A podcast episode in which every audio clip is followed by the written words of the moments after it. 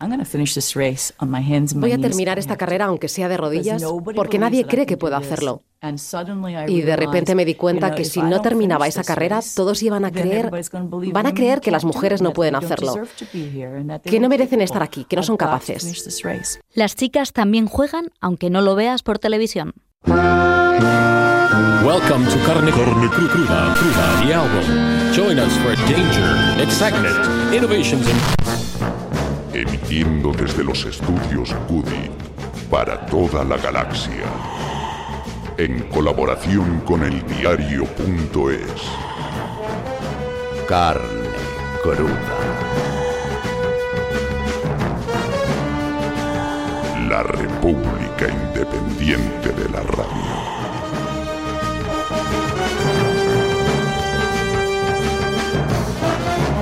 Hace unos meses conocíamos la historia de Katrin Switzer a través de una canción de Javier Muguruza dedicada a la primera mujer que corrió la maratón de Boston. Competía contra sí misma, contra muchos hombres, con sus rivales y contra aquellos que intentaron frenarla literalmente a empujones para que no llegara a la meta. Competía contra la idea machista de que una mujer no podía correr 42 kilómetros y llegó a la meta por ella, por todas sus compañeras y engrandeció el deporte. Desde que en 1900 la mujer empezó a competir en los Juegos Olímpicos, muchas Catherine lucha contra la desigualdad en un mundo dominado por hombres como Pierre de Coubertin. El fundador de estos Juegos consideraba que el deporte femenino no era práctico, ni bello, ni correcto, y que la labor de las mujeres era coronar a los campeones. Eso pasó hace más de 100 años, pero algo queda cuando tenistas como Djokovic habla de sus compañeras con condescendencia y justifica que cobren menos si sus torneos generan menos interés. Del espectáculo que se genera en torno al deporte, de cómo se alimenta el interés del público y se adornan las gestas, sabemos los medios. Medios donde las deportistas solo salen en un 5% de las noticias deportivas y en pequeñito. En la mitad de los casos solo ocupan los breves. Mientras el nombre de los jugadores aparece en más del 60% de las informaciones, el de las jugadoras no llega al 2% y suelen ser las chicas. Pero las chicas de Londres se trajeron más medallas que los chicos, 11 de las 17 obtenidas por España, lo que no implica que puedan vivir de ello. La mayoría de las campeonas olímpicas son consideradas amateurs. Ser amateur no significa que sean principiantes, precisamente significa no tener los mismos derechos. Las futbolistas de primera división son, como mucho, mileuristas, y si hace unos días celebrábamos que el humilde Leicester ganase a los gigantes de la Premier desafiando las apuestas, la liga femenina ni siquiera aparece en las quinielas. Ser campeonas no implica conseguir patrocinio como refleja el caso de Carolina Marín, primera española en conseguir coronarse en el badminton mundial, dos veces. Pese a ser una clara favorita para los Juegos Olímpicos de Río, su sponsor Carbonell le ha retirado el apoyo. En un ejemplificador ejercicio de marca España donde no hay dinero para apostar por el esfuerzo y el talento, eso no vende. Lo que sí que vende es hablar del físico de las deportistas, vende que bailen las animadoras en los descansos y que las modelos sigan coronando a los campeones, siempre ellos. Mientras en el mundo del deporte domine el machismo y no se permita que las mujeres compitan en igualdad de condiciones, será trampa. Matar al sexismo se llamaba el primer álbum de las Pussy Riots, la banda de punk feminista cuyas integrantes han pasado dos años en la cárcel en un claro atentado contra la libertad de expresión. Ahora vuelven a la carga para disparar contra la justicia cuando es injusta. Arremeten contra el fiscal general ruso Yuri Chaika, acusado de presunta implicación en los negocios sucios de sus hijos. Chaika se llama el regreso de las Pussy Riot un himno contra los falsos patriotas. Будь смиренным, будь кротким, не заботься о тленном. Власти данной Богом, сынок, будь навеки верным. Я люблю Россию, я патриот. Живи просто святому подобно. Не ешь скоромное, потребляй скромно, и станешь на ноги скоро. Зампрокурора, прокурор, коммунистическая партия, дружба с олигархами. Я патриот, сам из Хабаровского края. И дела решать не в какой-то там вашей Европе выбираю, а на родине, в России матушки предпочитаю. Будь смиренным, будь кротким, не заботься о тленном. Власти данной Богом, сынок, будь навеки верным. Я люблю Россию, я патриот. Отдыхать, конечно, приятнее в Греции или Ницце. Не поеду на Форос, говорят, там перебой с электричеством. Но если кто меня спросит, иметь бизнес тут или в загранице, то тут я сторонник российских традиций. Кого надо допросим, порешаем, кирпич вовремя уроним, рыбам скормим. Кто не нужен, того похороним. Слишком резвых мы на зоне трудоустроим. За своих мы до конца стоим, понял? Ведь дружба, брат, это святое. Без проблем, брат, уголовное дело твое закрою. Тех, кто много пиздит, зарою. Будет выебываться, уедет под конвоем. Надеюсь, Володя, Леша Навальный и Петя Павленский тебя больше не побеспокоят. Будь смиренным, будь кротким, не заботься о тленном. Власти данной Богом, сынок, будь навеки верным. Я люблю Россию, я патриот. Есть, например, директор в иркутском пароходстве. С нашими интересами не имеет, сука, никакого сходства. Директор не отдает пароходы, а у Господа Бога свои заходы. Гараж, табуретка, веревка, ночь. Директор решаем нежно помочь. На погоне новая звезда, на шее странгуляционная борозда. Сын попросил на Рождество не елку, а месторождение соляное. Духовник мне сказал, что семейные ценности – это святое. Не беспокойся, сыночек. Конкурентов, сыночек, мы легко успокоим. Будет тебе и кирпичное, и корабельное, и соляное. Я хозяин слова, я же говорю, что все устрою. Будь смиренным, будь кротким, подумай о тленном. Хочешь мочить и не попасться, начальству будь верным. Я люблю Россию, я патриот. И если кто меня спросит, строить или не строить Новороссию? Конечно, строить. Чем больше России, тем больше удои. Las Pussy Riot han vuelto con una cuidada coreografía en la que mueven las manos en forma de gaviota. ¡Qué casualidad! O Chaika en ruso señalando a Yuri Chaika, fiscal general presuntamente implicado en los presuntos negocios sucios de sus dos hijos. En Rusia, aquí o aquí, el oligopolio mueve sus hilos y escapan como gaviotas mientras el peso de la ley cae sobre quienes denuncian los abusos del poder. Amo a Rusia, soy un patriota, cantan en este nuevo himno destinado a llenar estadios. Nosotros, la Radio Sin Patria, nos mantenemos en la pelea por el campeonato gracias al patrocinio de nuestros oyentes y de Canna, cuyas semillas nos permiten jugar en primera e ir formando un equipo que se atreve a jugar hoy sin su capitán. El bueno de Javier Gallego cambia por un día los micrófonos por las baquetas para grabar su primer disco con Forastero, una banda de forajidos que disparan jazz, rock, electrónica y funk a quemarropa. Están grabando un discarro y el próximo viernes 13 de mayo actuarán en la Sala Tempo dentro del Sound Isidro, las fiestas de la capital. Y el 24 de junio los podréis ver en la Sala Siroco, donde presentarán oficialmente su primer single. Podéis seguirles también en redes con arroba forastero música. Seguidles anda que están empezando y necesitan vuestro apoyo también. Como nosotros, que ya estamos preparados para debutar en solitario. Nosotros no estamos solos, tenemos un sextete de lujo formado por un equipo invisible, pero sin el que ningún partido sería posible. En el centro del campo, Estefan Grueso Fanetín defiende al equipo y María Baena las clava en las redes a triplazo limpio. Maestro Torres corre por la banda driblando los obstáculos de la producción y Ana Espinosa dispara y registra todas las jugadas de este equipo que coloca la pelota para que Eva López remate el sonido limpio por la escuadra de tu oído. En el centro del campo, repartiendo juego y con una defensa expeditiva, Manu Tomillo. Y marcando el ritmo en la vértice del ataque, Rocío Rock and Roll Gómez. Salimos a jugar hoy en coalición, compartimos el brazalete de capitán y nos lanzamos al terreno de juego.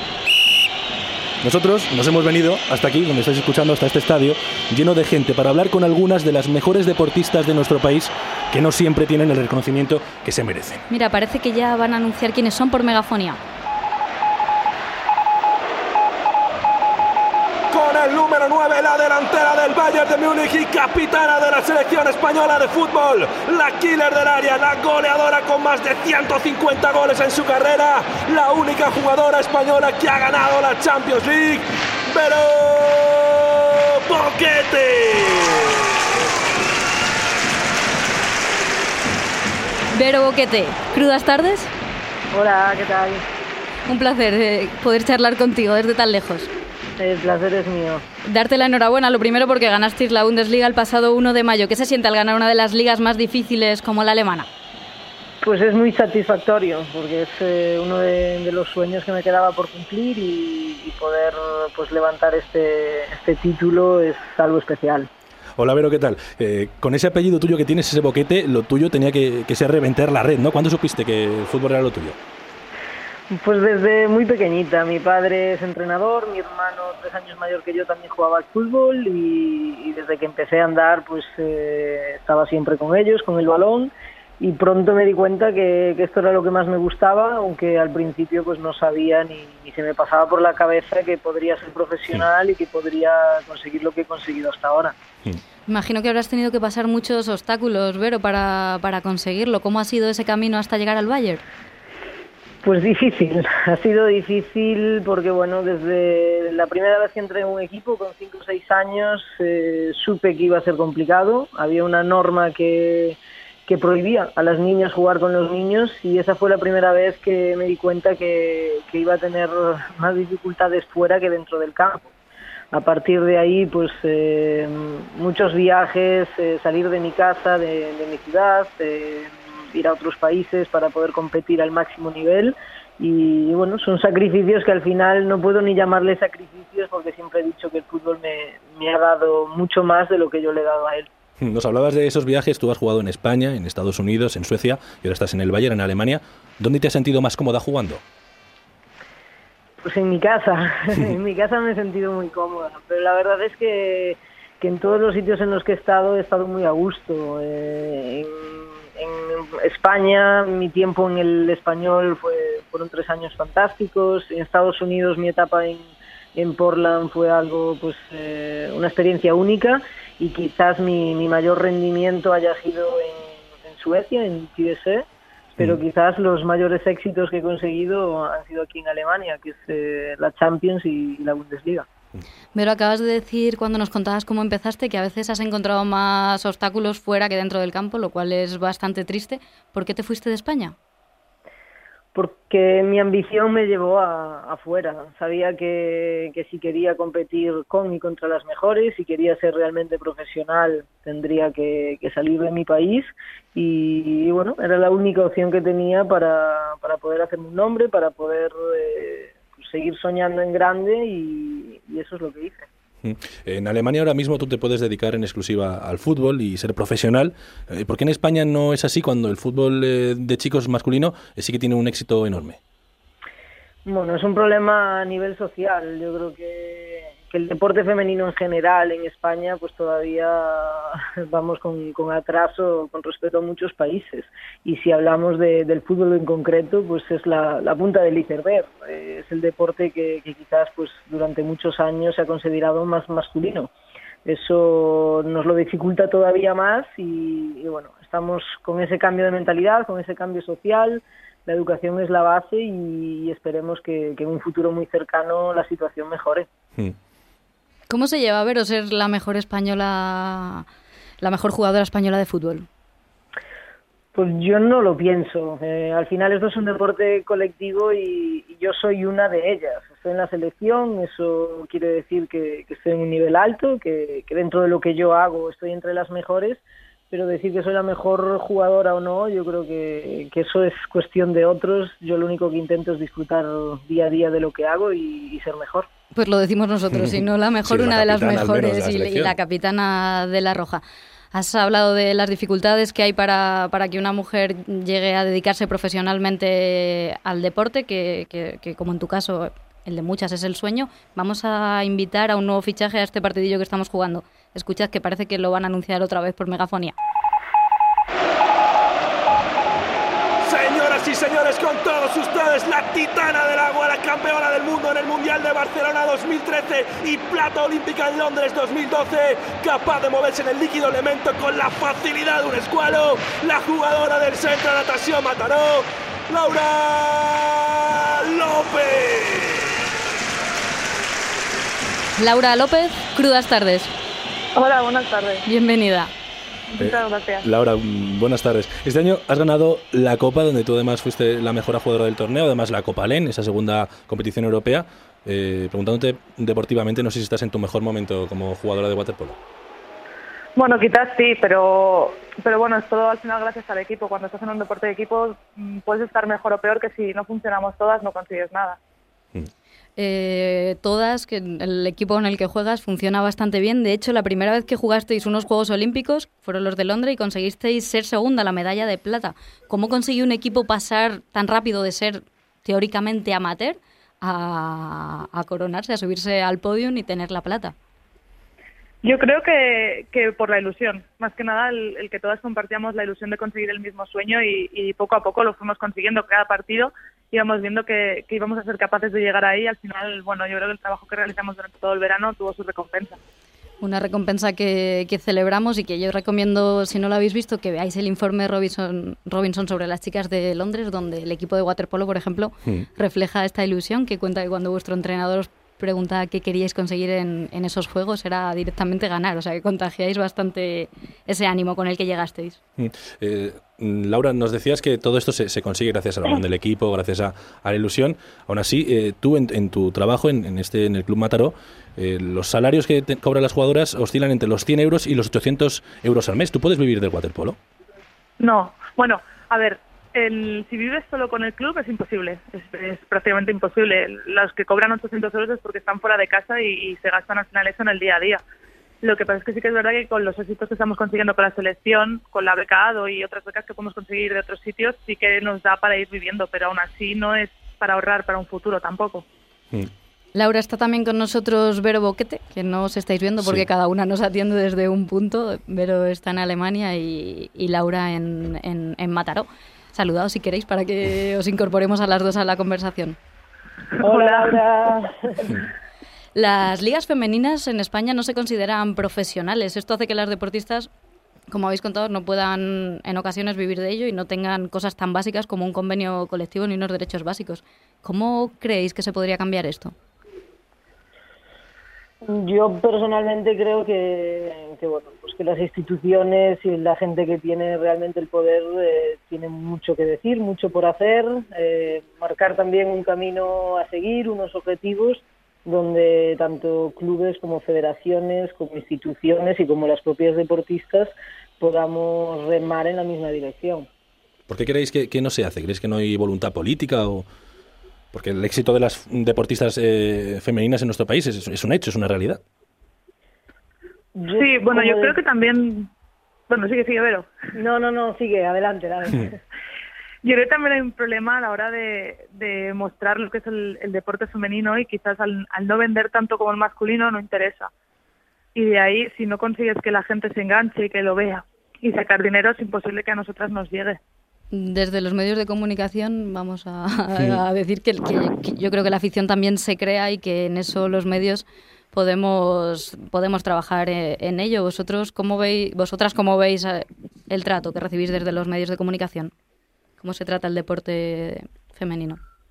Pues yo creo que Laura estará de acuerdo que si somos sinceras y también por los logros que se están consiguiendo es, eh, es insuficiente pero yo creo que es un poco pues la pescadilla que se muerde la cola. Eh, al final la, sociedad eh, demanda otro tipo de noticias porque también es a lo que están acostumbrados y, bueno, cambiar eso no es fácil y, también pues eh, los patrocinadores no llegan porque no hay un interés social. Yo creo que al final es un poco poner las bases para que todo eso empiece a andar y que todo el mundo tenga la misma intención, que es llegar a más gente, eh, consolidar los referentes femeninos y, darle el respeto y la difusión que merece el deporte femenino español. Mm. Pero hablando de tu caso particular, eh, la diferencia salarial que tienes con respecto a tus compañeros hombres del Bayern, supongo que, es grandísima. No sé si alguna vez eh, habéis planteado un aumento de sueldo al club. bueno, es tan, tan grande que, que, es que no se puede ni hablar de ello. Estamos hablando de, que el, fútbol masculino pues es eh, el gran monstruo del deporte y, además creo que el, los salarios que, llevan pues es algo ya que se sale de, los límites. Eh, tampoco es eso lo que buscamos. Yo creo que, tanto en mi caso como en el del deporte femenino en general es eh, mejorar la situación y, buscar eh, una igualdad un poco más real. yo no pienso en cobrar lo que cobran los, los jugadores del Bayern, pero creo que, tampoco lo, lo, que estamos recibiendo ahora las jugadoras sea lo más justo. Las jugadoras de la selección femenina de fútbol en Estados Unidos, por ejemplo, que son las actuales campeonas del mundo, han dicho que o les igualan el salario o no irán a los Juegos Olímpicos de Río. ¿Pensáis que es una buena medida de presión? Sí, Laura, a lo mejor que es, que es plata olímpica, ¿no? Nos puede Laura, ¿os la, planteáis en algún momento este tipo de medidas o, son impensables?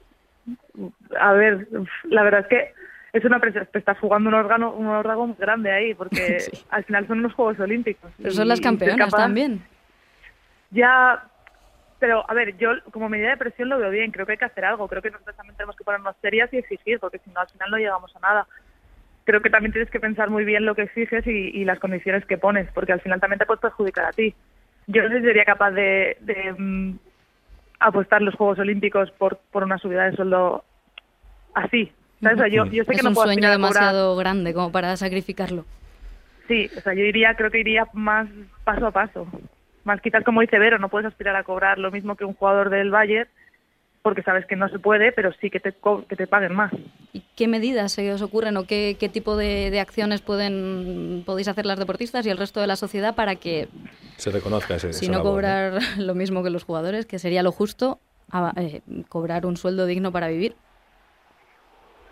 Yo, como decía antes, creo que es, eh, es un proceso. Eh, si queremos, eh, al final, el generar unos ingresos conlleva que, la gente acuda a los partidos, que acuda a los eventos y para eso necesitamos llegar a ellos. Eh, si los medios no nos dan los espacios que necesitamos y los patrocinadores no nos dan las condiciones que necesitamos para rendir, para entrenar y llegar nuestro nivel a lo más alto, pues es complicado. Entonces se necesitan muchas cosas para, para llegar al máximo rendimiento. En este caso concreto de, la selección americana, eh, quizás en España no tenemos ese poder, pero ellas por suerte sí lo tienen. Estamos hablando de que, de que allí son auténticos iconos mediáticos y que además generan tanto o más dinero que la selección masculina, con lo cual, pues evidentemente tienen muchas razones para pedirlo.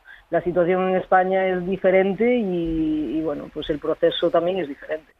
Mm para hablamos con deportistas de alto rendimiento y que esperamos que, pronto se conviertan en icono aquí también. Algo que es muy icónico en, en, las competiciones deportivas es la banda sonora, música motivadora para esos momentos claves justo antes del partido. Nosotros hoy tenemos a nuestro DJ particular. Seguimos en el Carne Cruda Stadium. Se prepara para saltar al terreno de juego un nuevo jugador. Ya caliente en la banda. El único fichaje que viene de un equipo grande de Carrusel Deportivo. Este jugador que destaca por su grandísima calidad técnica. Le han fichado para diseñar la estrategia sonora del programa. Pero hoy está dispuesto a saltar al terreno de juego con todos ustedes. Roberto Manos Tijeras García.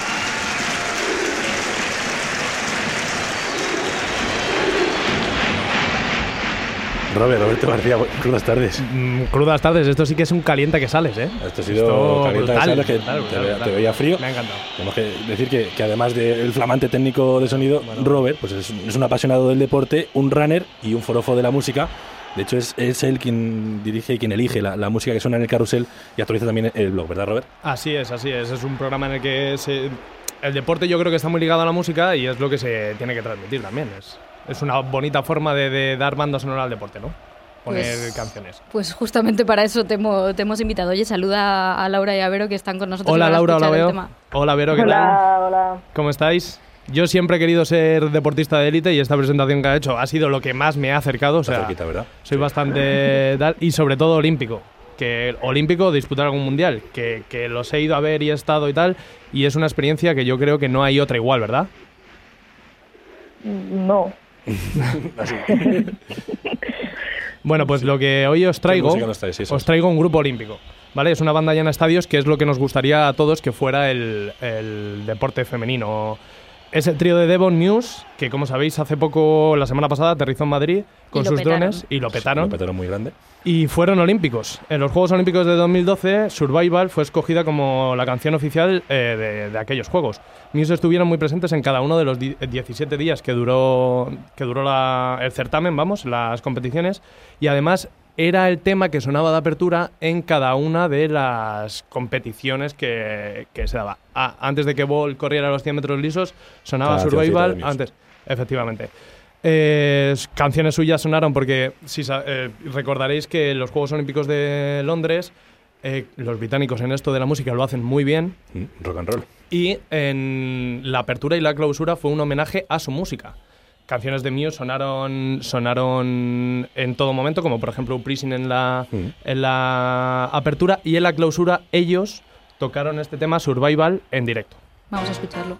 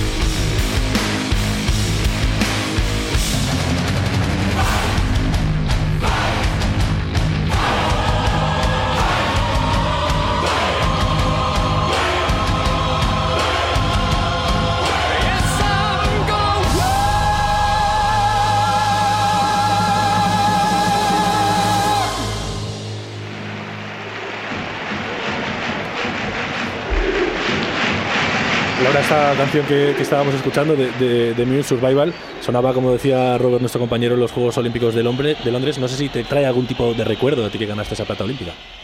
Sí, sí, bueno, cada una también teníamos nuestras canciones y tal, pero sí, obviamente sí. sí.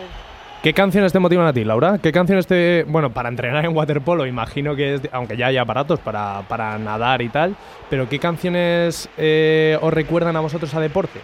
A ti en concreto. Mm, La verdad es que yo soy un poco especial para eso. Normalmente escucho las canciones que, que suenan en cada momento y ya está, ¿no? Pero sí que tenemos asociadas algunas de, del preolímpico de 2012, cuando nos clasificamos por primera vez, de mm, la canción del 20 de abril del 90, Ah, muy bien. muy porque bien. coincidió que, que coincidió que cuando pasamos fue el 20 de abril. Entonces, Pues irá la, a la playlist de Carne Cruda irá 20 de abril del 90. Claro que sí, celtas cortos ahí. Vero, ¿tú tienes alguna canción para, para motivarte cuando entrenas? Pues bueno, para cuando entrenas tampoco mucho, lo que decía Laura también, un poco lo que suene en, en ese momento, alguna, dependiendo del país en el que esté, pues siempre hay alguna nueva que, que te hace un poquito más de gracia. Y, y luego, pues eh, para los grandes momentos tengo la de Tu oportunidad, de Taxi, que es la, la canción que más me, me motiva. Y, y luego, pues para selección también tenemos nuestra lista, que, que tenemos grandes éxitos de todos los tiempos. Pero, pero bueno, ahí puede sonar desde Camela hasta cualquier otra cosa. Que no se diga. Temazos. Eso es once titular, hay que incluir un poco de todo para el tiki-taka y también el pase largo, joder. No se puede tener todos los, todos los éxitos. Estamos hablando de, de los Juegos Olímpicos de Londres, ahí recordamos que de las 17 medallas que ganó España, 11 fueron conseguidas por mujeres. Eh, no sé si, si se valora si se valoró suficiente esa, esa gesta del deporte femenino en nuestro país.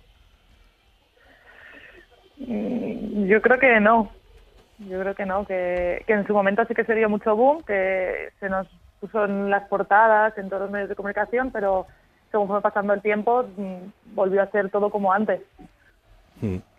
Recientemente hemos sabido que el Diario de Navarra va a abrir una sección dedicada al deporte, a, las mujeres deportistas, que se va a llamar Guerreras. ¿Creéis que hay suficientes espacios en los medios para, para contar estas hazañas, que se recuerden y que se genere esos iconos que, que, como nos contabais antes, sí que existen en otros países como en Estados Unidos? Yo creo que, que, que haya secciones en, en, los medios dedicados especialmente a, al deporte femenino, pues eh, es muy bueno, es muy positivo, pero creo que también eh, lo ideal sería no tener que hacer secciones, sino que realmente cuando se, se hable de, de deporte, pues se, se incluya el deporte femenino porque es parte del deporte. Laura, ¿cómo lo ves tú? No, totalmente de acuerdo con Vero. Es verdad que, que, hay que empezar poco a poco y que es una iniciativa muy buena, que, que vayan teniendo en cuenta estos pequeños espacios para el deporte, pero, pero al final lo que queremos y por lo que luchamos es porque estemos ahí como, como el deporte masculino, que se hable de deporte y estemos ahí. Mm. Sin embargo, hay veces que, que en la prensa podemos eh, leer titulares que sí que se centran en, el cuerpo de, la, de, las chicas, como por ejemplo cuando Carolina Marín, a la que vamos a escuchar, por cierto, ahora en un rato, ganó el Campeonato del Mundo, en el periódico El Mundo, el titular era y hasta se ha echado novio. No sé si, si este tipo de, de titulares os resulta ofensivo y creéis que es algo habitual en la prensa.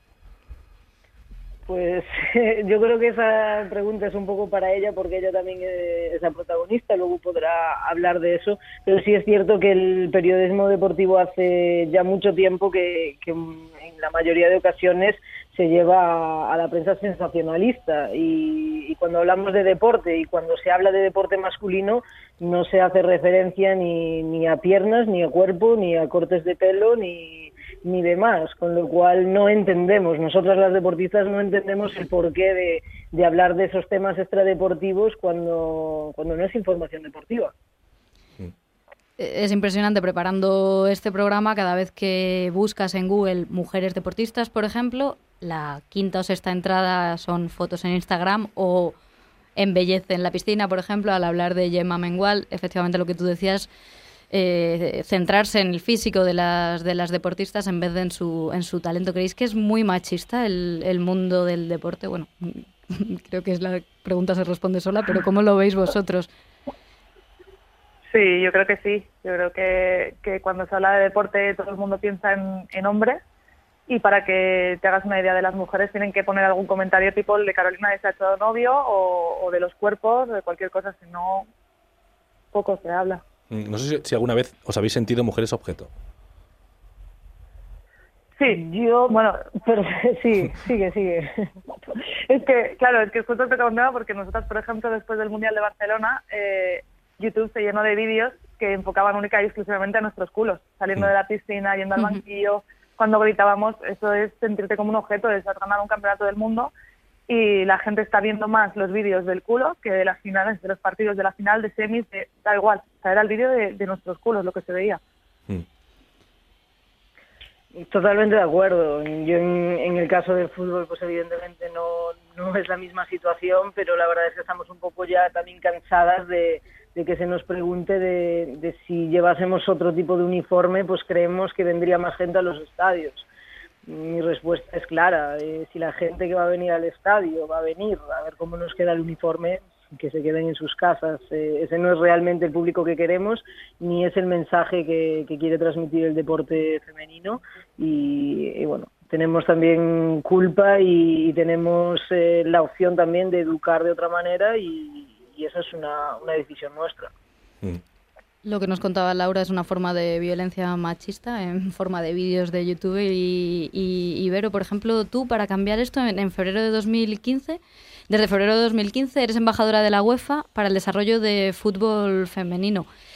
¿Qué hace falta para que nuestro país eh, poco a poco vaya teniendo tanto reconocimiento como el masculino?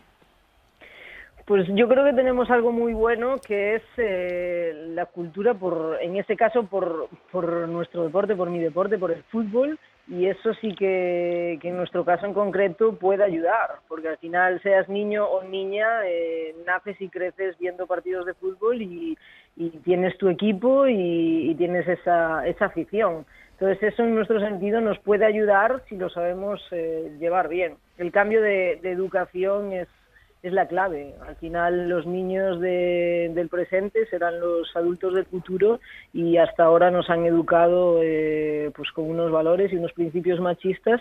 Eso ha de cambiar, está cambiando pero todavía pues vamos eh, pues muy despacio. Mm. Vero, tú hace tres años comenzaste una petición en change.org en la que pedías a los productores del videojuego de fútbol FIFA, a la gente de eSports, que incluyesen a las jugadoras de la serie de, en esta serie de videojuegos. La petición reunió más de 40.000 firmas y gracias a aquello este año se puede jugar con 12 selecciones nacionales femeninas en el FIFA 16. No sé si hace falta que la gente joven se involucre en esta lucha de visibilización y protagonismo de las mujeres.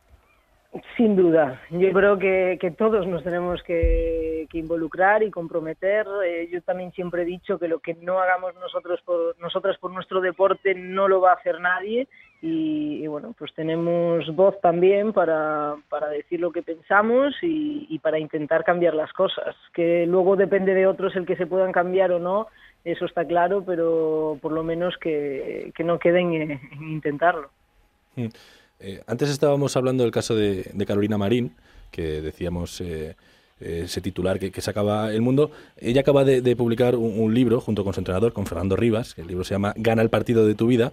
Y nosotros hemos podido echar una pachanguilla con ella para, para charlar con esta campeona, ¿no, Rocío? Así es, esta mujer es una fuera de serie. Su historia no tiene precedentes en nuestro país. Esta joven jugadora de badminton se ha convertido en la primera española en ganar un título mundial lo consiguió, lo consiguió frente a China y acaba de ganar el campeonato europeo y ahora se prepara para competir en las Olimpiadas de Río. ¿Será campeona del mundo Carolina? Algún día sí. Puede seguro. serlo. Puede serlo hoy. Puede serlo hoy. ¿Por qué no? Fue un partido muy complicado porque nunca le, le había ganado a, Lee. a esta chica y esta chica era pues la clara favorita para ganar. Y que bien ha bajado, pero qué bien. Cuidado. Qué buena la respuesta, sí. pero cómo la ha superado luego por arriba. Ojo que, que es la número uno. Y, y, bueno, pues fue un partido complicado porque primero se lo perdí. Bueno, un descanso. Error no forzado, 11-8, un descansito y... Sigo perdiendo 11-7 hasta que en el descanso pues salió Fernando a hablarme. Y algunas palabras de Fernando Rivas que ayudan a, Ca a, Carolina a orientarse un poco. Y ahí fue pues, cuando cambié todo y pude ganar el partido. Bueno, este Además, punto va a ser histórico. My coach told me if uh, I want the gold medal, I need to fight until the end, and I did. ¡Sí! ¡Sí! ¡Carolina campeona del mundo! Lo único que me preguntó es que si sabía el plan de juego, o sea, la estrategia que habíamos planteado contra arriba, y le dije que sí que lo sabía. Y luego me dijo que bueno, que dependía de mí si quería escuchar eh, el himno de China o el himno español en lo alto de, del podio. Y ahí fue pues, cuando cambió todo. Bueno. Fernando, por that. Ya no que me, me, reconocía la gente a mí, sino que sobre todo la gente en España conocía lo que es el badminton. Y a partir de ese campeonato del mundo, pues ya la gente sabía lo que era el badminton. Que a mí eso es lo que me, me enorgullece. El que Carbonell, digamos, se haya ido ha sido porque tenía mucha pérdida dentro de la empresa y lo primero que ha querido quitar ha sido tema de, de patrocinio. En los deportes pues, emergentes pues siempre hay más dificultades de de encontrar patrocinadores. A ver, me da mucha pena el no poder seguir con ellos, pero también le agradezco pues eh, el maravilloso año que, que tanto ellos me han dado a mí como yo les he dado a ellos. Sin embargo, pues se va por ejemplo a Asia, que es el badminton en el deporte rey, y allí está, allí es otro mundo. Es la mejor, es la mejor.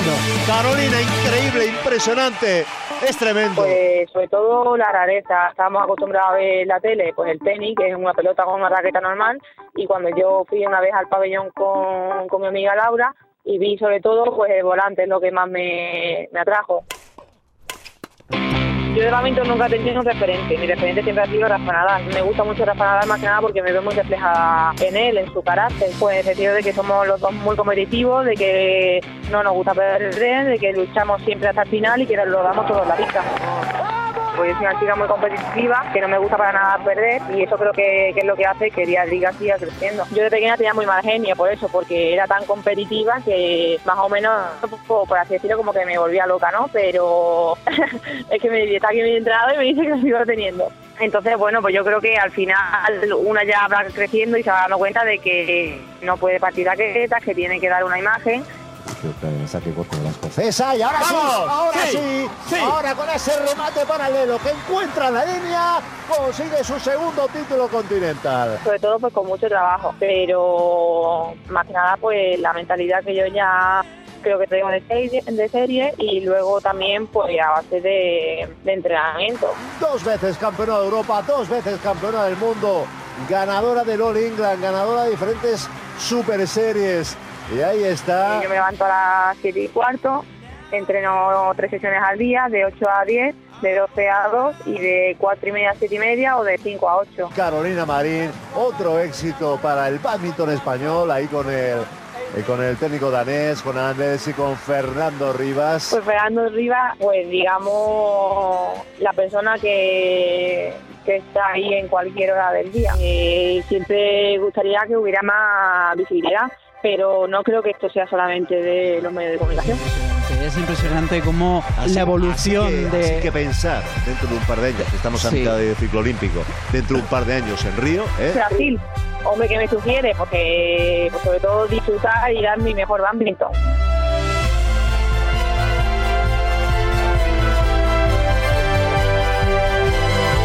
Ahí escuchábamos a la dos veces campeona del mundo y de Europa y clara candidata al podio en Río de Janeiro, Carolina Marín, que está buscando patrocinador y nosotros llegamos a fin de mes porque nos patrocinas tú.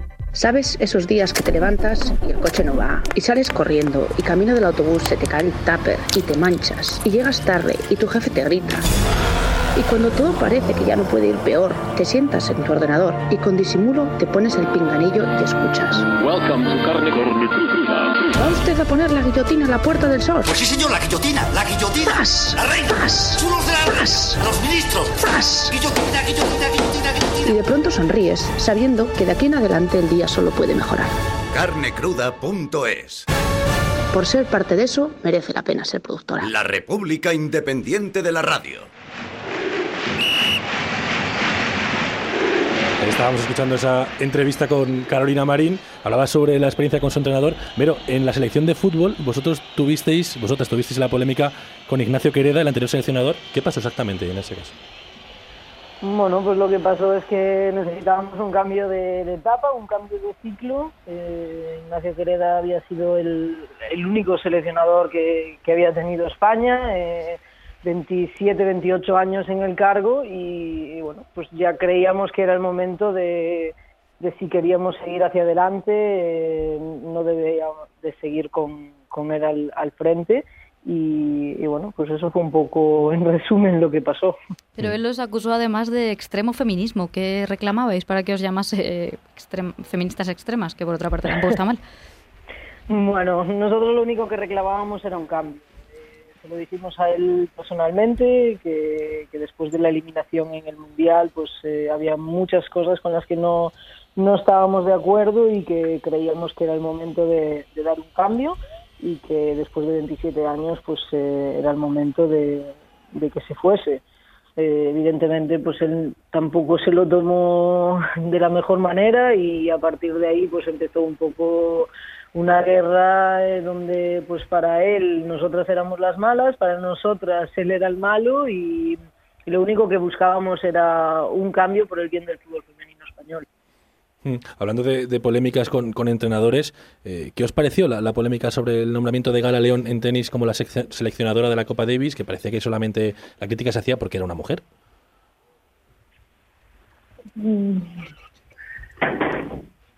Mm. Bueno, yo la verdad es que no sé, porque de, tenis tampoco, tampoco soy una experta. Si la crítica se hace porque es mujer, me parece fatal. Si es porque creen que no está al nivel, eso no, o sea, yo no puedo decir nada. Pero mm. por ser mujer es horrible. Mm.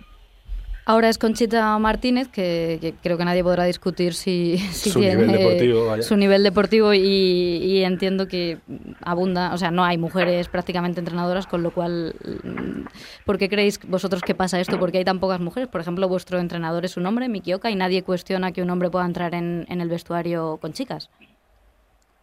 Ya, la verdad es que eso creo que es otra barrera que habría que, superar. Volvemos a lo mismo del de, deporte machista no está bien visto que, una mujer sea entrenadora. No entiendo por qué, la verdad, pero, pero bueno, es así. Al final siempre, siempre pasan cosas así. Yo en el mundo del waterpolo creo que he visto tres mujeres entrenadoras solo. Los demás eran todo hombres. Mm, es verdad que, que, el mundo deportivo parece que es un mundo coto cerrado para solamente para los hombres. No sé si vosotras, Laura y Ibero, os sentís un referente para las mujeres y si también os sentís un referente para los hombres. Pues yo creo que para las mujeres eh, sí lo somos. Eh, al final, pues tanto Laura como yo, cada una en, su deporte estamos al máximo nivel y, cada vez hay más niñas que quieren practicar esos deportes, que te tienen como referente. Eh, lo que es más difícil es ser un referente para un niño. Yo en ese sentido siempre he dicho que la clave es la educación y, educar en, igualdad. yo tengo mis, mis campus de fútbol que son mixtos eh, no hago distinción entre niños y niñas, eh, creo que es la mejor forma de, educarlos y que los niños también vean lo difícil que es eh, el mundo del, deporte femenino, lo, que nos cuesta llegar para que puedan valorar y apreciar más nuestro esfuerzo. Pues nosotros agradecemos mucho vuestro esfuerzo y vuestra lucha y estamos muy, muy orgullosos de, de poderos ver jugar y de que hayáis estado hoy con nosotros para despediros, nuestro MC particular creo que tiene también a una gran luchadora, Robert. Pues antes hemos estado hablando de, Muse, del trío británico, y esto es en, su discarro de 2001, Origin of Symmetry, tenían una maravillosa versión del Feeling Good de Nina Simone. Una grande, del una grande de las grandes. del jazz y del mundo. Bueno, pues eh, para los que, los que muchos es la heredera de, la Dama Negra del Soul, es Lauryn Hill. Otra enorme. Considerada heredera, además de por su carácter, por su vehemencia, por su voz, también por la lucha incondicional que tiene para con las mujeres y eh, para el pueblo hmm. eh, africano y en contra de la esclavitud del pueblo africano y de, de, el potenciar valores eh, de los negros allí en Estados Unidos. Negra y mujer. Black Power a tope. Black Power a, Black Power a tope. Hace el año pasado fue un año que podíamos llamarle Nina Simone porque salieron tres películas dedicadas en homenaje a, esta gran musa y salió un documental que se llamaba What Happened eh, Miss Simone. Eh, la banda sonora se llama Revisited Nina Simone algo que debería ser también asignatura obligatoria en todos los coles. Eso es. Y Lauryn Hill, este para muchos es considerado como un nuevo disco de Lauryn Hill porque de los 16 temas que tiene el disco, 6 son cantados por ella. Mm. Uno de ellos es este I Got Alive, que es en homenaje en I Got No, I Got Life de Nina Simone. Y queremos dedicárselo a Vero Boquete y Laura López. Gracias por estar aquí. Buenas tardes. Muchísimas gracias. Gracias. Un fuerte abrazo.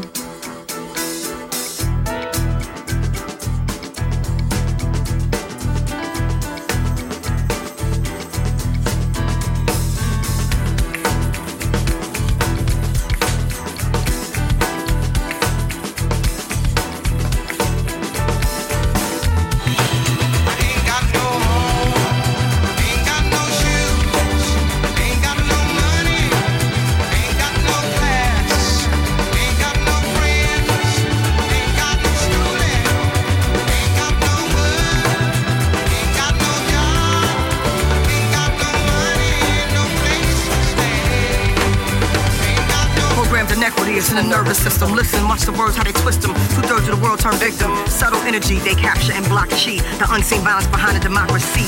Some call it hypocrisy, turn freedom into property. Then logically justify not treating them properly. Invisible ink in the Constitution, meant to preserve the institution. Unequal distribution of wealth, goods, and services. Revolving door, no flaw, just anxiety and nervous. They're trapped in circuses. Herds of us not understanding our purposes. When appetites and psychological types get caught in the hype, it's tight from morning till night. I'm demanding my rights. Women's suffrage, the black suffrage, or Jim Crow, the KKK. American terrorism. Murders and beatings on television. It's in the cells now. You thought that was yesterday, but the compression stayed. Trauma still got most afraid. Stuck in the memory. Big as birds of lethargy. Generations of children in jeopardy. History written in jealousy. Scribes full of heresy, full of barbarian. Check out my melody. Musical therapy. Reprogram. Africa full of cold tan. Cold train was a cold man. Black genius in a cold land. Trying to be a whole man. Heal a homeland. Pastime for our own land. Where a grown man could be a grown man. The system has benefit for robbery is robbery. You can't run from it. God is a natural monopoly. Divine creator sucking monotony. Bureaucracy, psyche on poverty. Self-esteem broken like pottery. No more, not me. Code name anomaly. Cause they're just no match for the prodigy. Sovereignty, the God in me, walking university, living cosmology. Without apology.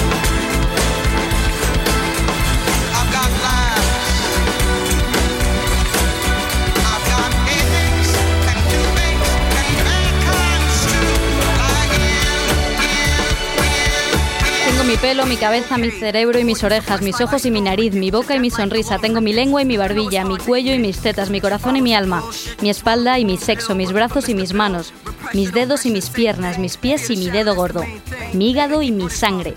Tengo mi vida, tengo mi libertad, tengo mi vida. That means the consequence comes. Feels a cumbersome backbreaker, labor can't be healed just with a cummerbund. I was homecoming queen, call me number one. Yup, that's another one. Lauren Hill rapeando sobre Nina Simone con motivo de un documental sobre la vida de Miss Simone. De cómo calan las mujeres en la, en la cultura, en las películas, en los cómics, en, en el cine, en las películas, otra vez en los libros, nos va a hablar nuestra colaboradora de lujo, Lucía Ligmaer.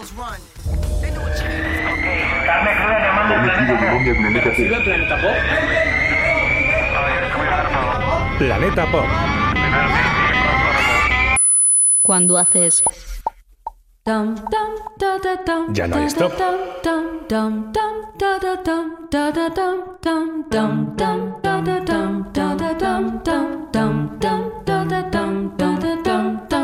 Hoy volvemos con la sección Planeta Pop. Lucía Ligmaer, crudas tardes. Crudas tardes. Crudas tardes. Un placer tenerte en este equipo. Para mí, total.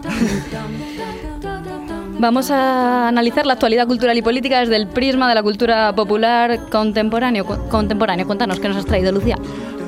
Pues hoy empezamos con Madonna. Madonna, ¿no? Que no sé por qué está sonando, porque desconocemos que, por qué suena Madonna. Porque es la gimnasta del pop. entre otras cosas, es verdad. Eh, está sonando Back in Business, una canción de la etapa retro de Madonna, si es que hay alguna que no lo sea, cuando cantaba canciones que podrían haber sido incluidas en musicales y francamente uno de sus mejores momentos. Suena bastante bien, pero ¿qué tiene que ver eso exactamente con nuestro tema de hoy? Madonna es puro pop, deportista, pero las similitudes acaban ahí, ¿no? Pues no, porque hoy analizaremos cómo la cultura popular ha mostrado la relación entre mujeres y deporte profesional. Y aquí donde la vemos, antes de convertirse al yoga a gran escala, antes de ponerse cachas con las pesas, Sí, fuertota. fuertota, Madonna fue una de las protagonistas de una de las películas más interesantes que se hicieron en los 90 sobre deporte y mujeres. ¿Ah, sí? Sí, ellas dan el golpe, no sé si alguien la recuerda. Que, Yo es que soy muy joven. No, no. Ellos dan el golpe, ¿no? Por- no, me, no, me, no me suena. Pues es una traducción un poco libre de lo que sería una liga propia que rescata el fenómeno fundamental de Estados Unidos durante la década de los 40 del siglo pasado, la del béisbol femenino. El béisbol femenino, a ver, ¿cómo, ¿cómo va esto? A ver, cuéntame. Pues Ellas dan el golpe, protagonizada por Tom Hanks y Madonna y dirigida por Penny Marshall, eh, narra la historia real de los equipos femeninos de béisbol, surgidos durante la Segunda Guerra Mundial, para sustituir a la tradicional y popular liga, y que intentó captar la atención de nuevo del público. La liga femenina duró entre 1943 y 1954 y recoge un fenómeno significativo. Durante la guerra, la incorporación de las mujeres a, toda- a todas las escalas laborales y de ocio les dio un papel predominante en la cultura de consumo. Las mujeres importaban en el deporte y en el trabajo. Fue un momento único en Estados Unidos. Un momento que ya terminó. Completamente. Tristemente, vaya. Sí, con el retorno de los hombres de la guerra y el auge de la televisión en la década de los años 50, las mujeres perdieron su liga. En la actualidad no hay mujeres profesionales en el béisbol. No puedo creerlo. Es un campo de verdad, con luces, banderines de córner, vestuarios. El entrenador es legal. Sabe lo que se hace. No puede jugar por culpa de una lesión. Jules tiene tanta suerte. Sus padres deben de entenderla muy bien para dejarla ir a jugar a América. Yo ni siquiera sé cómo decirles lo de Hanslow Harriers. Y esto que acabamos de escuchar es una escena de Quiero ser como Beckham, otro de los grandes referentes en el cine y en el deporte femenino. Así es, en esta escena la protagonista de Quiero ser como Beckham, Jess Bambra, una adolescente hija de padres hindúes del extrarradio de Londres, le explica a su ídolo David Beckham, o más bien al póster que tiene en su habitación. Qué bonito ese momento de hablar con tu póster. Súper bonito. sobre sus dudas y anhelos. Jess está revelando de la vida tradicional y familiar y en secreto se ha unido a un equipo de fútbol. Junto a su compañera Juliette, que es Keira Knightley en uno de sus primeros papeles, descubrirá la pasión por el deporte que la llevará a Estados Unidos, un país donde el fútbol es extremadamente popular en su liga femenina. Quiero ser como Vegan es una de las pelis más conocidas sobre mujeres y deportes de los últimos años, pero gracias a Dios no es la única, ¿verdad? No, es verdad. Precisamente se da la paradoja de que uno de los deportes más polémicos con respecto a la visibilidad en lo femenino es el boxeo.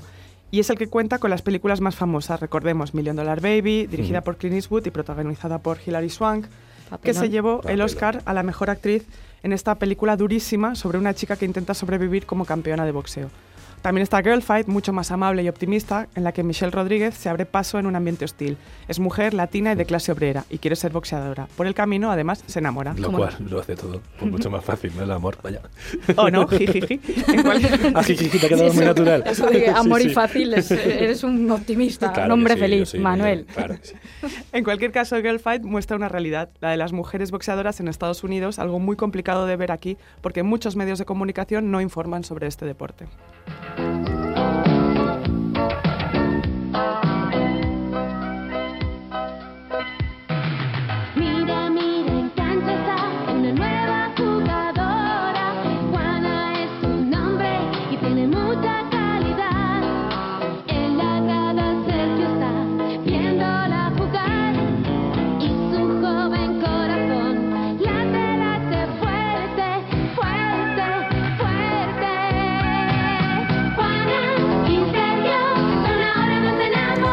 Temazo que nos está pinchando Lucia. Esto es un remember, vaya. Juana y Sergio son ahora dos enamorados. ¿Cómo así? Pues así, dos deportistas y un amor. Pero oye, más allá del estribillo de esta serie de dibujos animados japonesa que hizo las delicias de los que vivimos los 90, hay que tener en cuenta lo que dice la canción. Una nueva jugadora, Juana es su nombre y tiene mucha calidad. Juana y Sergio es la historia de Juana Hazuki, una niña de 13 años con una altura y una condición física fuera de lo normal, que por casualidad descubre que en su nuevo colegio hay un equipo de voleibol. Una rivalidad con la estrella del equipo, Peggy Hasaye, la hace ingresar en el equipo. Poco a poco, Juana va descubriendo que el voleibol llena, llena toda su vida y decide dedicarse al deporte en pleno. Y se convierte pues, en una jugadora de béisbol profesional, que no se diga, ¿no? De volei, de volei. En la serie se muestra cómo la protagonista pierde innumerables partidos, cómo sufre lesiones, derrotas y periodos de baches en su forma física, pero también cómo llega a formar parte de la selección femenina de voleibol en Japón en los Juegos Olímpicos de Seúl.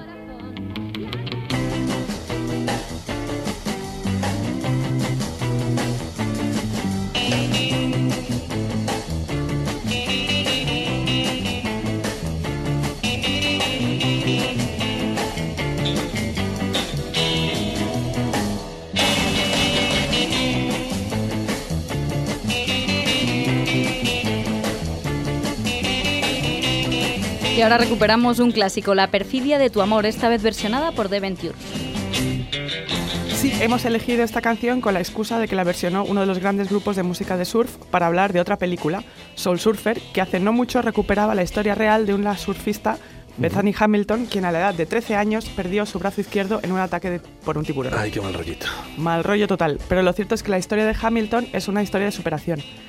Bethany perseveró y después de un periodo de recuperación volvió al agua y aprendió a surfear con, su- con un brazo solo, por lo que con el tiempo volvió a competir. De hecho, la verdadera Bethany, interpretada en la película por Ana Sofía Robb, sirvió de doble en las escenas de surf de la película. Qué crack. ما در زندگی روزمره که میبینیم اولش دخترای همسایه خودم با دستن 14 15 سالگی عرسی کردن من میخوام En mi ورزش barrio کنم muchas که niñas برم abandonan بدن los خودم estudios a los درست 14 años para casarse. Yo no me quiero casar, no quiero poner límites a mi vida. Lo que está sonando ahora es parte de la película Boxing for Freedom, el documental que ha ganado la Biznaga de Plata en el Festival de Málaga y que se vio el pasado fin de semana en el Documenta Madrid. El documental, dirigido por Juan Antonio Moreno y Silvia Venegas, na- narra la vida de Sadaf, que siendo niña huyó de Afganistán y del régimen talibán con su familia. Se refugiaron en Irán y cuando regresó a su país se enfundó los guantes y se convirtió en la mejor boxeadora en un país que adora el pugilato. Es un documental tremendo que es una pena que no, que no se pueda ver en cines. Yo tuve ocasión de verlo en el Documenta Madrid y, y lo recomiendo porque cuenta con, ha- habla del boxeo como alternativa vital en un, en un entorno tan hostil como Afganistán y es muy recomendable. Pues sí, el- en el entorno además más hostil, Sadaf lucha contra el destino impuesto por los talibanes y un gobierno en el que los derechos de las mujeres se ven mermados todos los días. Y a su vez forma una identidad para ella y sus compañeras, las 30 mujeres a las que han sido atraídas hasta el equipo femenino de boxeo. Una historia de fuerza, pero sobre todo de deporte. Y sobre un deporte del que antes tú mencionabas, es que se trata con mucho reparo en la prensa, además. Así es, muchos medios de comunicación españoles, sin ir más lejos, no tratan el boxeo ni femenino ni masculino por considerarlo un deporte sucio, violento y amañado. Poco se ha hablado, por ejemplo, de Marta Brañas, la potrilla de Arteixo, la primera española que se ha iniciado una carrera profesional boxística en Estados Unidos. Y mucho menos se habla de que ha llevado su carrera allí porque aquí no tiene opciones profesionales. Y allí en cambio el boxeo femenino es una especie de, de hype en estos momentos. Absolutamente. Las marcas de ropa deportiva han descubierto que el boxeo tiene cierto atractivo entre las mujeres, aunque sea como forma de entrenamiento. Cada vez vemos más presentes en las revistas de belleza actrices y modelos entrenando con sacos y guantes. A mí me mola. Un poco. Un poquito no golpear. ¿no? Eso, botas de a veces. Pero siempre las vemos en las revistas pues sin despeinarse ni magullarse, así muy maquilladas. Pero aún así las marcas han encontrado un filón patrocinando ese deporte. Los entrenamientos no existen. Se juega como se entrena. Maven, ya sabes qué hacer. Bliss, enséñame lo que sabes. ¿Estás lista? ¿Que si estoy lista? Y ahora, Lucía, patinadoras, ¿no? Así es, el fenómeno de la temporada tiene un precedente en la película Roller Girls, dirigida por la actriz Drew Barrymore y protagonizada por Ellen Page, a quien todos recordamos por Juno. Tiene dos grandes. Enormes. La película cuenta la historia de Bliss Cavendar, una joven que descubre el deporte del roller derby, caracterizado por el uso de patines y por el contacto físico. Como en Quiero ser como Beckham, nos encontramos otra vez a una adolescente que se realiza a través del deporte contra la opinión mayoritaria de todo lo que la rodea. Pues bien, el deporte de contacto en patines se está convirtiendo en todo un símbolo de empoderamiento femenino, no solo en Estados Unidos, sino también en nuestro país, donde las roller girls crean ligas e incluso tienen animadores hombres. ¿Animadores? Pero con ¿Cómo- pompones cómo y, todo. Con pompones, con calendarios sexys, con todo. Me da un poco de susto, creo. No sé si, no sé si la igualdad era A mí me ha eso. gustado, yo quiero pompones. Bromas aparte, el mundo de las roller girls está convirtiéndose, como decíamos, en todo un fenómeno mundial. Aunque el deporte surgió en los años 20, tuvo su momento álgido en los años 70 y ahora resurge ya no tanto como entretenimiento público, sino como una mezcla de visibilidad y reivindicación.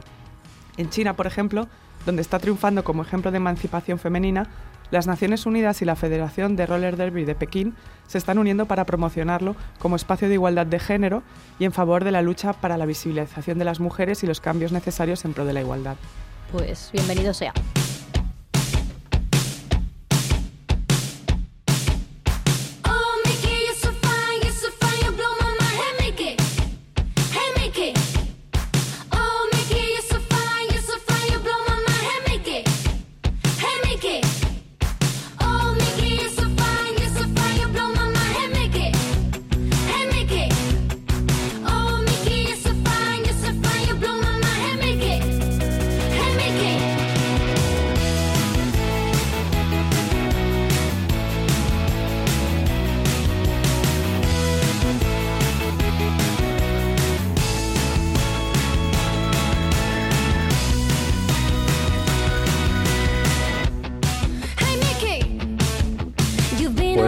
Patinadoras, animadoras, eh, igualdad de género y una versión de Hey Mickey, terminamos este Planeta Pop.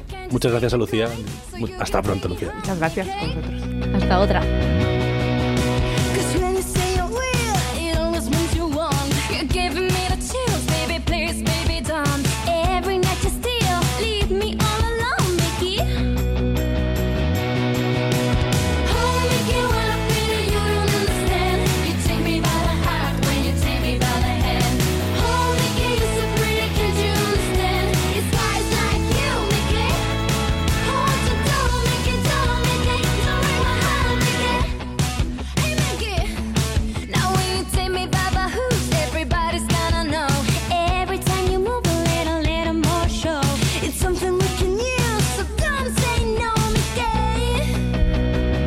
Preocupéis que mañana ya vuelve Javier Gallego Crudo, que acaba de grabar su primer disco con su banda Forastero. Seguidles en Twitter que, que tienen celos. Arroba Forastero Más Música. triste de robar, ¿no? Pero sí, seguirles en Twitter que más triste de robar. robar, sí. Les podréis ver el- este viernes, el viernes 13 en la sala Tempo dentro del Sound Isidro y el 24 de junio en la sala Siroco, presentación oficia- oficial del disco que ha alejado a Javier por un día de la carnicería. Gracias por estar ahí, escucharnos. Ha sido un placer y que la radio ¡Os acompañe!